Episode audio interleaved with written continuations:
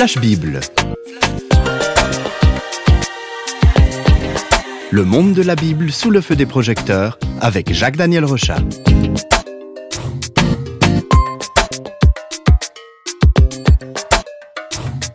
La Bible contient quatre récits de la vie de Jésus qui sont autant de témoignages qui racontent sa présence parmi les hommes. Et aujourd'hui, Jacques Daniel, nous allons parler de l'évangile de Jean. Alors, c'est quoi la particularité de ce livre? Alors, euh, Jean, l'auteur, faisait partie de l'équipe des, douze hommes qui ont accompagné Jésus durant son ministère. Et c'est effectivement un évangile euh, différent parce qu'il va nous entraîner à découvrir des mystères il nous fait même entrer dans la dimension invisible. Et on a souvent présenté cet évangile comme l'évangile spirituel. Alors en quoi il serait différent justement ce, regard de Jean? Alors dès ses premières pages, euh, cet évangile nous fait entrer dans, le mystère. Jean ne va pas commencer son récit euh, par la naissance de Jésus, par exemple, comme on le trouvera dans l'évangile de Luc ou de Matthieu, euh, ni par exemple par une histoire narrative comme on le trouverait dans l'histoire de Marc tout de suite, il nous fait entrer dans une révélation qui fait en quelque sorte écho à la Genèse. C'est un peu comme si on allait plus loin. Hein. Jésus est venu et des fois je me suis dit, à un moment donné, Jésus était microscopique, si vous voulez. Il était aussi comme une cellule puisqu'il est né euh, au travers d'une femme. Et puis Jean va finalement aller justement plus loin que ces questions il va nous montrer qu'il y a quelque chose qui se passe. On pourrait lire euh, les premiers versets. Alors les premiers versets de l'évangile de Jean, c'est ça. Au commencement était la parole, et la parole était avec Dieu, et la parole était Dieu. Elle était au commencement avec Dieu. Toutes choses ont été faites par elle, et rien de ce qui a été fait n'a été fait sans elle. En elle était la vie, et la vie était la lumière des hommes.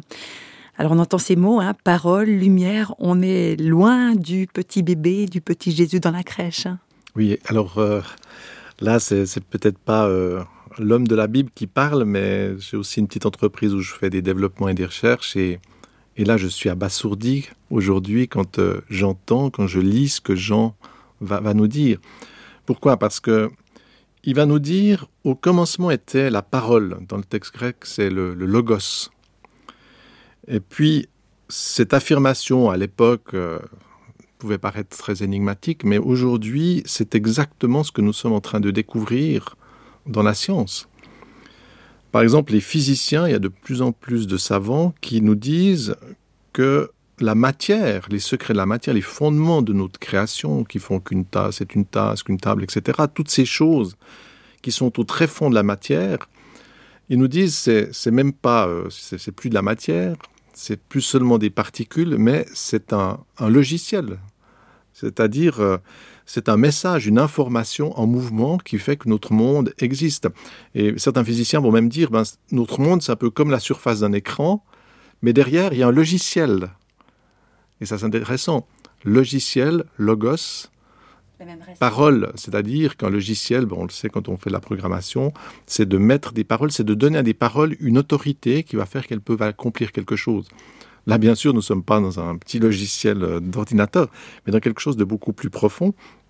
Et puis, ce qui est intéressant, c'est que dans la génétique, là aussi, c'est ce qu'on a découvert pendant ce siècle, euh, ce qui fait qu'on est des êtres humains ou toutes les espèces animales et vivantes, eh bien, le secret, là encore, ne réside pas dans une espèce de grande machine qui ferait des êtres humains. Non, la puissance de la vie, elle est cachée dans un logiciel, c'est-à-dire que c'est l'information qui est dans l'ADN et tous des processus absolument incroyables qui sont en jeu, qui vont faire qu'à partir d'une cellule ou un oiseau, à partir d'un œuf, il y a quelque chose qui va se mettre en mouvement, le logiciel va être lu, il va mettre son énergie, donc ce n'est pas des logiciels euh, simplement qui lisent, mais il y a aussi l'énergie pour créer, et puis il y aura un oiseau qui est capable de voler, etc. Et en fait, ce que la science nous dit de manière absolument ferme aujourd'hui, ce qui nous entoure vient d'une information, d'un logiciel, d'un logos, et le fait que Jean dit au commencement était la parole, je vous assure, il n'y a pas de moyen plus extraordinaire et plus juste de dire sur quoi repose notre monde.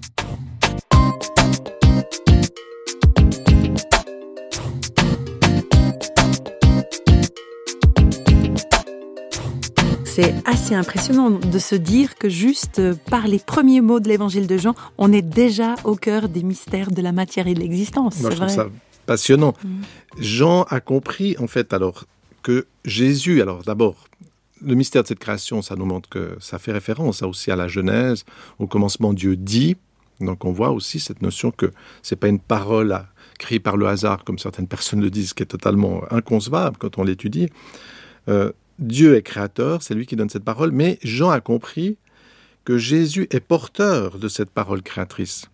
Il est cette source de lumière. Et c'est pour ça que Jean a cette perception extraordinaire de qui est Jésus, et il discerne en lui que c'est pas justement le petit enfant qui naît seulement dans une crèche, mais plus loin. Et là, peut-être dans les origines de Jésus qui vient sur la terre, derrière ces origines, il n'est pas le fils de, mais il y a quelque chose, il vient de cette parole. Et ça, c'est un mystère absolument fabuleux. Jean, par l'Esprit de Dieu, va percer les mystères des choses invisibles. Et quand on prend l'évangile de Jean, on va trouver beaucoup de symbolique, parce que justement, le symbole est censé nous, nous faire comprendre, en prenant des exemples qu'on connaît, nous faire pénétrer dans des mystères, dans des choses cachées. Et l'évangile de, de Jean, dans ce sens-là, est une porte il y a des évangiles qui vont nous raconter l'histoire de Jésus, mais l'évangile de Jean va nous entraîner à comprendre l'invitation de Dieu et le rôle du Christ qui est cette lumière du monde. Et on va trouver dans l'évangile beaucoup de ces paroles euh, où Jésus dit Je suis le bon berger, la vérité, le chemin, le pain de vie, la porte, la résurrection, où Jean va mettre ces paroles-là pour qu'on puisse saisir ce que veut dire cette présence de Christ parmi les hommes. Donc il y a cette symbolique et puis c'est aussi un évangile qui est très humain parce qu'on trouve beaucoup de textes qui racontent euh, la qualité des relations que Jésus euh, avait avec euh, les gens de son époque. Oui, tout à fait. En fait, Jean, et on a parlé de ce commencement qui est un peu un commencement presque créationnel dans les mystères de la vie et de la création. Mais l'autre centre, et certainement le plus grand centre, c'est la découverte que nous sommes face à un Dieu d'amour. Et les relations euh, par exemple avec Nicodème, la femme samaritaine, son ami Lazare, où on voit Jésus qui guérit, qui prend soin, qui aime. On aura aussi l'épisode où Jésus lave les pieds de ses disciples. On voit vraiment cette révélation que Dieu est venu parmi les hommes comme quelqu'un qui aime. Vous savez que le plus petit verset de la Bible qui décrit Dieu, c'est Dieu est amour. Voilà ce qui décrit euh, le plus brièvement qui est Dieu, et Jean va mettre cela en évidence. Pourquoi? On voit que quand il est avec Jésus, Jean était le plus jeune, mais c'est aussi celui qui va vivre une relation différente avec Jésus. Pour les autres, c'était Jésus, c'était l'enseignant, le, sage, etc. Mais Jean, lui, va avoir une, une dimension presque affective. Et dans l'Évangile, il se présente, il dit le disciple que Jésus aimait. Et il parle de lui. Donc c'est une relation très très proche. Hein. Oui, mhm. puis c'est de parler de soi-même en disant ben, c'est la personne qu'il aimait et vous parlez de vous-même. Il dit ben voilà ce que moi j'avais quand j'étais avec Jésus, j'étais le disciple que Jésus aimait.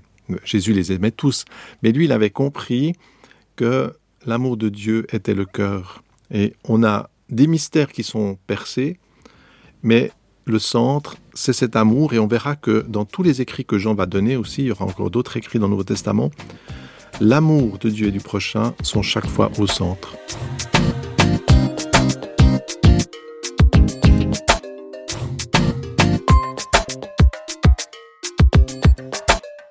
Cet amour euh, entraîne aussi des, une grande intensité. Hein. Par exemple, on voit dans l'évangile de Jean qui parle aussi de, la crucifixion et il en parle vraiment euh, de façon intense. Hein. Oui, tout à fait. On peut prendre par exemple ce, verset lors de du soir de Pâques où Jean va dire Jésus mit le comble à son amour pour eux. C'est juste avant les événements de la crucifixion. Jésus met le comble à son amour. Il y a déjà pour ses disciples, et puis on voit après que c'est quelque chose qui s'adresse aux, hommes.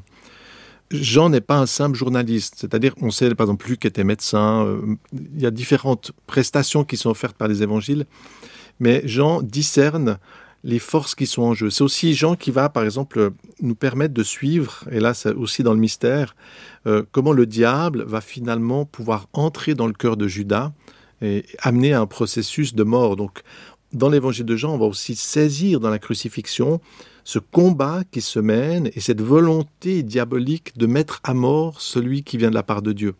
Et c'est pas simplement euh, abstrait, c'est vraiment une force qui est dans ce monde, qui est toujours là du reste, qui cherche à mettre à mort. Donc avec l'évangile de Jean, on perçoit cet enjeu, cette force qui sont là, la cupidité euh, qui a aussi pris les hommes religieux, l'arrogance du pouvoir des sacrificateurs, même la, faiblesse euh, complaisante du système romain. On se rend compte que derrière Pilate, derrière les sacrificateurs, derrière toutes ces, même Judas, se cache une puissance obscure qui agit et je crois qu'elle agit malheureusement bien encore aujourd'hui, et tout ce mécanisme cherche à faire périr celui qui vient de la part de Dieu. Mais sur la croix, Jésus aime encore et se donne. Jean sera également un des témoins de la résurrection du Christ. Hein. Voilà, alors Jean était celui qui était en, bas à la croix, puisque Jésus lui confiera même sa mère, Marie, lui dira, ben, Jean maintenant prend soin de Marie. Mais effectivement, c'est aussi Jean qui va, il, va aussi rendre comment ce qu'il a vécu cette résurrection. Là encore, il va prendre par le biais de l'amour, parce que on va très vite avec l'évangile de Jean découvrir que il y a une rencontre extraordinaire. Jésus est au bord de l'eau. Il y a les disciples qui sont là, qui savent pas vraiment qui c'est. Ils ont, ils, ont pas compris que c'était Jésus qui les attendait sur la berge. Et puis Jésus les invite. Il a préparé le repas et puis il va les inviter à ce repas. Donc c'est plus le repas de la Pâque avant la crucifixion, c'est un autre repas, c'est un repas euh, où il les invite, ils mangent du poisson ensemble, et puis là, il va poser la question à Pierre en lui disant, mais est-ce que tu m'aimes? De nouveau l'enjeu, dans toute cette question-là, ce sera cette question d'amour, et finalement, c'est l'évangile qui nous place au cœur de ce mystère, c'est-à-dire que percer qui est Dieu, ça n'est pas une question... Euh, métaphysique, ça n'est même pas une question forcément spirituelle dans le sens comme on pourrait l'imaginer, c'est percer quelque chose qui nous dépasse, mais dans l'amour. Dieu nous dépasse dans sa grandeur, de toute façon, mais le centre, le cœur de Dieu et du royaume de Dieu, c'est une dimension d'amour. Et ça, c'est impressionnant.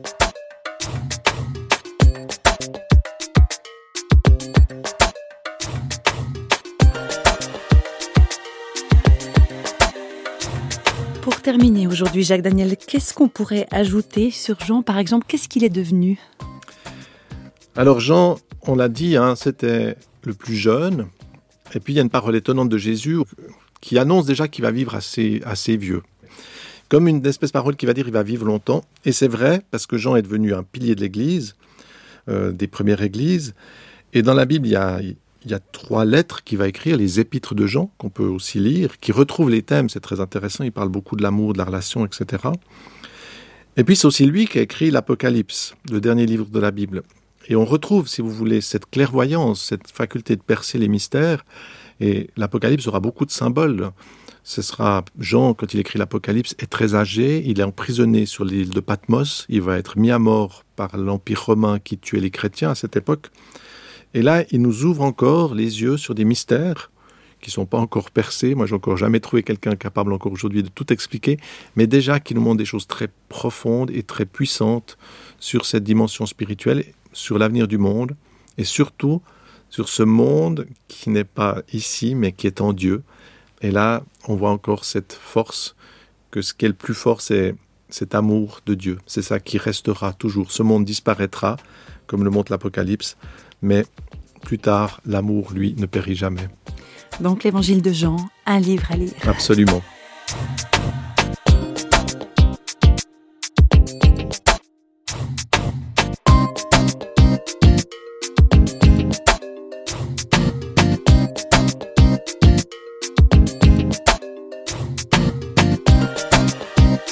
Voilà, l'émission Flash Bible éteint sa lumière pour aujourd'hui. Elle vous a été proposée par Radio Réveil en collaboration avec Jacques-Daniel Rocha. Si vous voulez nous contacter par courrier postal, vous écrivez à Radio Réveil, boîte postale numéro 1, 25 301, Pontarlier, CEDEX, France.